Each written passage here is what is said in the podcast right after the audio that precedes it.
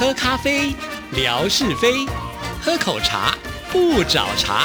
身心放轻松，烦恼自然空。央广即时通，互动更畅通。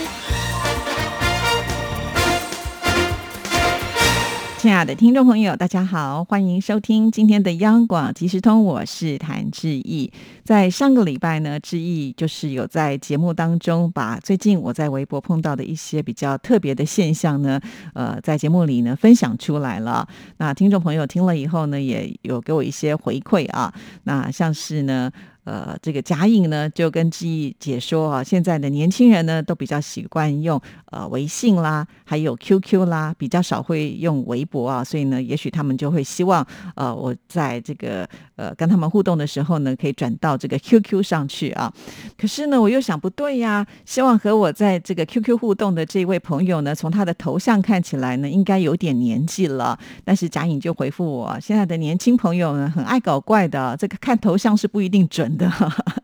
说的也是，因为呢，以前也有呃，就是我们的朋友呢，明明是男生，可是他贴的是女生的头像哈，所以导致我一开始的时候还误会哈，后来才发现，哎，这个真的不能够相信头像哈。那就让我想到了，其实因为呃，这一在这样子的一个使用呃微博上呢，其实就是我自己的照片嘛哈，我用的是我自己的名字，倒是呢有一些呃新朋友呢会在私讯当中就问我怎么称呼啊，这个。句话问了我都不知道该怎么回答，我的名字不就写在外面这么的清楚哈？所以呃，大家可能会怀疑说，应该不太有人会在微博上用真名哈。其实我一开始在申请微博的时候呢，也没想这么多哈，因为我想说用我的本名，我们的听众朋友呢在广播听到的就是这个名字，所以如果呢在微博上呢直接用这个名字比较容易找到我吧，所以就一直沿用到现在，也不想改了啊。那非常的谢谢呃，就是贾颖呢给我一些及时。的回应啊，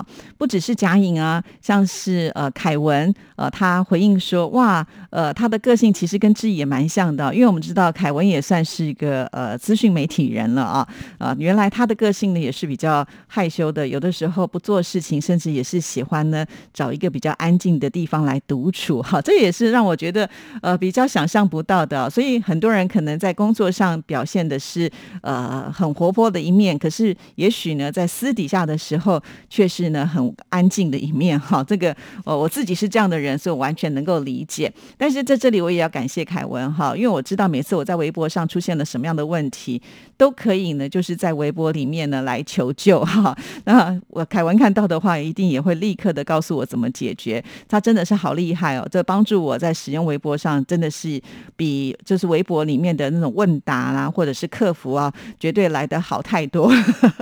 因为我。好像也曾经使用过微博的客服啊，可是微博的客服好像都是机械的回答，并不是真人啊，所以可能没有办法读懂我的意思，或者是呢答非所问。那后来都比较没有办法解决，所以我很早就放弃，就是在微博当中来做这个呃询问的部分哈。那因此呢，我就会把它转到放在我的微博上，直接的开放让大家来帮我回答哈。那很感谢，就是有些朋友们就会帮我去解决这些问题，这对我来讲非常的重要。因为呢，在我周边所有可能有使用微博的人，第一个不多哈，第二个呢，可能我用的频率都比他们高，我的经验是最多的，所以有的时候我还可以帮助他们去解决一些啊疑难杂症。但是我碰到了疑难杂症的时候呢，就只好靠我们的听众朋友来帮忙了，这样也蛮好的，也算是另外一种就是互动的方式。在这里呢，我真的很谢谢，就是能够及时的来回应呃像这样子的一个微博的贴文，或者是我的节目的视频啊，呃这种。感觉就真的是很开心了啊，因为你有马上得到一些立即的反馈，那就表示说，哎，他们一定是听了这集节目的内容，才会呢知道要跟我做什么样的一种呼应啊。那也不枉呢，我每次要花这么多的时间去做节目视频了啊，因为这个做节目视频，我必须要先把我们呃就是声音档呢要转成 N P 三档，然后再传回到我的呃电脑当中，然后在电脑呢，我还要再去把这个图片下载之后呢，再把它串成有画面的一个视频哈。所以通常在存档的时候都要花比较长的时间，然后送上微博的时候，因为它档比较大，也是要花一点时间哈。所以呃，这个花时间下去，如果看不到一些反馈的话，你会觉得哎，到底我要做这个东西西。值不值得哈？那可是我看到像这样留言的时候，就会觉得哇，这个辛苦都是应该的哈，这个绝对值得的。所以再一次的谢谢，就是能够及时给自己一些帮助的人呢，包括了像是包括最近呢，也许我是在境外吧，使用微博的时候就会经常出现这个图形的验证码哈。当然，我想不只是微博啦，其实很多的网页也都会出现类似这种验证码哈。但是呢，没有频率这么的高。最近我几乎是晚上要来呃回复大家的。这个留言的时候呢，就会经常出现，呃，要我来填写这个验证码哈。但是我不是那么会使用，就是每次验证码一点了以后呢，我就找不到那个确定的按键哈，因为被我的手机上的键盘给挡住了哈。结果没有想到，又是我们的凯文告诉志毅说，可以呢按哪一个键，然后呢这个手机上的键盘键就会呃消失。哇，真的是这个对我来讲太有帮助了哈。虽然在此之前呢，我自己也试过在我的手机上每一个键狂按狂按啊。但都没有成功啊，可见呢，这个我还是不够细心啊。再一次的谢谢凯文哈，呃，帮我解决了这么大的一个困扰，就不需要呢每次要把它呢重新的再来开过哈。那这个也会减少不少的时间。只不过呢，因为有时候微博一改版的时候就开始很紧张哈，总是会碰到一些状况啦。好，那没关系，反正有这样子的一个支持的后盾，我就会比较安心一点点了。那除此之外呢，在微博最近我发现，哎，字可以放大哎。真的是好开心的一件事情哦！其实之前呢，我也有下载一个就是微博大字版哦，哇，这个字呢真的是蛮大的，很适合老人家来用哈。那可是呢，在排版上来讲，就比较不太像我平常使用的页面的那一种习惯哈。所以后来呢，我就决定还是放弃了哈，还是回归到我平常呃就是使用微博的这样子的一个页面。毕竟啊，每次都要去重新适应一个新的环境，真的要。再多花一点时间哈，那可是我现在居然那天在家里面就是翻来翻去，就居然翻到了一个字可以选哈，我还没有选到最大哦，表示说还不至于老到那种什么都看不见的感觉啊。不知道是不是改版之后呢，它新加入的一个功能啊？因为在此之前其实我是没有找到的哈，所以真的很难说。包括我每次跟听众朋友看我的那个会员报告，老实说，每次呢我自己都要翻很多。次才找得到这个会员报告放在哪里啊？常常因为他只要改一个版之后呢，可能这个进入的渠道就不太一样了，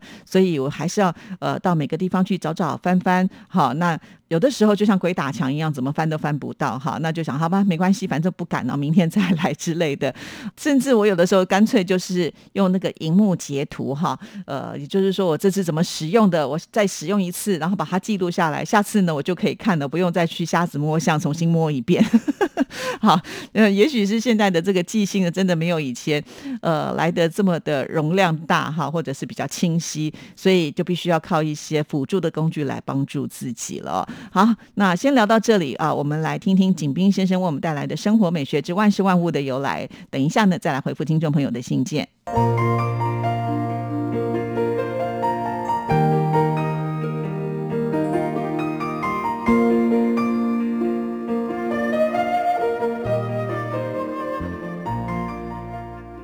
亲爱的朋友，你们好。央广即时通，因为热爱，未来更精彩。刨根问底，探究万事的来龙去脉，追本溯源，了解万物背后的故事，万事万物的由来。欢迎您的收听，我是景斌。今天我们说说老人家的由来。在现代汉语中，“老人家”一词常用来称呼老年人和长辈，但这名称。源于伊斯兰教语言，是舶来品。据宗教词典记载，“老人家”一词是阿拉伯文“穆尔希德”一词的意译。“穆尔希德”一词源于道路，指修炼过程，意思是引路的人，指伊斯兰教的宗教导师，负责接受和指导新教徒的人。元朝时期，伊斯兰教随着部分中亚西亚人、波斯人和阿拉伯人的迁移，传入中国，并发生了语言上的融合。从此，穆尔希德便被译为“老人家”，出现在元代及以后的汉语词汇中。亲爱的朋友，万事万物的由来，感谢您的收听，关注支持谭志毅，你的笑容更灿烂，你的心情更美丽。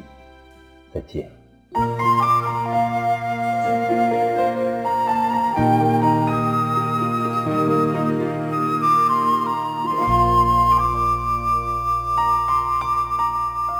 谢谢景斌先生。那接下来呢，志毅要来回复信件了。要来看呢，就是问来的妙恩，也是累积了很多的信啊，所以看看今天可以回复几封啊。首先来看的这封是九月二十七号的时候他所写来的。他说：“呃，志毅想出国旅游吗？有多久没有出国旅游了？游山玩水的心情很好的，探访名胜眼界开，品尝美食妙无穷，赏析民俗见知识，拥抱自然得健康。”身心惬意乐逍遥，确实啊，每一个人都会很喜欢玩呢。尤其呢，到了陌生的地方，更是充满了新鲜感呢。在台湾，我们现在呢已经就是开放旅游了啊，不管是境外的人进来啊，也不用呢再隔离了 哈，只要做好这个自己的健康管理就行了。那很多的国家其实也是非常的欢迎，就是外国的观光客啊，像是最近台湾呢，就很多的人跑去日本旅游啊，一来呢就。是日本呢开放了嘛啊，二来呢也是因为日币贬值啊，所以很多人会觉得说，哎，现在去日本旅游呢就比较划算一点点哈。那可是我个人看到了那个旅游的报价，我还是觉得蛮高的哈，因为在这个阶段有点大家呢就是憋太久了，因为前段时间大家都受到了新冠肺炎的影响，所以呢就没有办法出国，所以呢现在的这个需求量就会变得突然暴增很大哈。再者呢很有意思哦。据说就是连要换护照呢都要排队哈，因为很多人在这段期间呢就护照过期了，所以呢就必须要去重新呃申请啊。因此我觉得现在就是一个热头上了啊。那硬要这个时间出国的话呢，你就要花费比较高一点点哈。就好像旅游会分旺季跟淡季嘛，寒暑假呢就是这个旺季啊，它的这个旅游的的价格呢通常都会比较高一点点。所以基本上如果你问志毅的话呢，那我当然是斤斤计较喽，所以不会在这个。时刻出去了哈，况且呢，呃，我现在因为小朋友的关系，他要念书嘛，总不能说哦，我们把这个课业就荒废掉了，请假出去玩。基本上，我觉得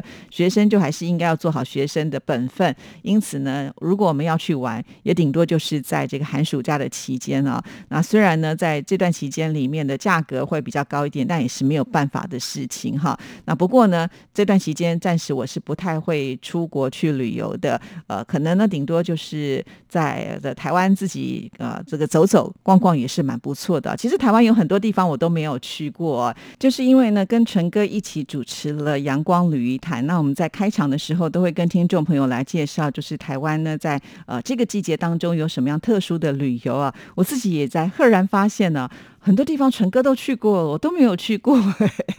所以呢，呃，真的要好好的计划一下啊。也很佩服，就是纯哥他的这个行动力啊。虽然呢，他两个小孩也之前都是在念书的时候，他也都是呢想尽办法就带着他们一家大小到处去旅游，而且呃，纯哥呢就很吃苦耐劳，就是他开车都可以上山下海，都不会觉得累啊。那基本上我常常觉得出去玩要自己开车那个。精神在开车的过程当中就已经耗尽一半了，所以我都觉得最好呢，就是呃不要让我们开车，然后呢就可以比较舒适的呃轻松的享受这个沿路的风景了哈。所以每一个人这个观点不太一样。好，那我们再来看呢下一封信件，一样呢也是妙恩所写来的，这是在十月七号的时候早上的时候呢，天还没有亮就下了一场雨，下完雨之后呢，天空就出现了一道彩虹，真的好开心哦！赶紧呢去拿了手机。出来把那个彩虹拍下来，还好拍到了，要不然彩虹是很快就不见喽啊！是的，这个照片呢，之已经把它放在微博上了。拍彩虹确实是要抓紧时间，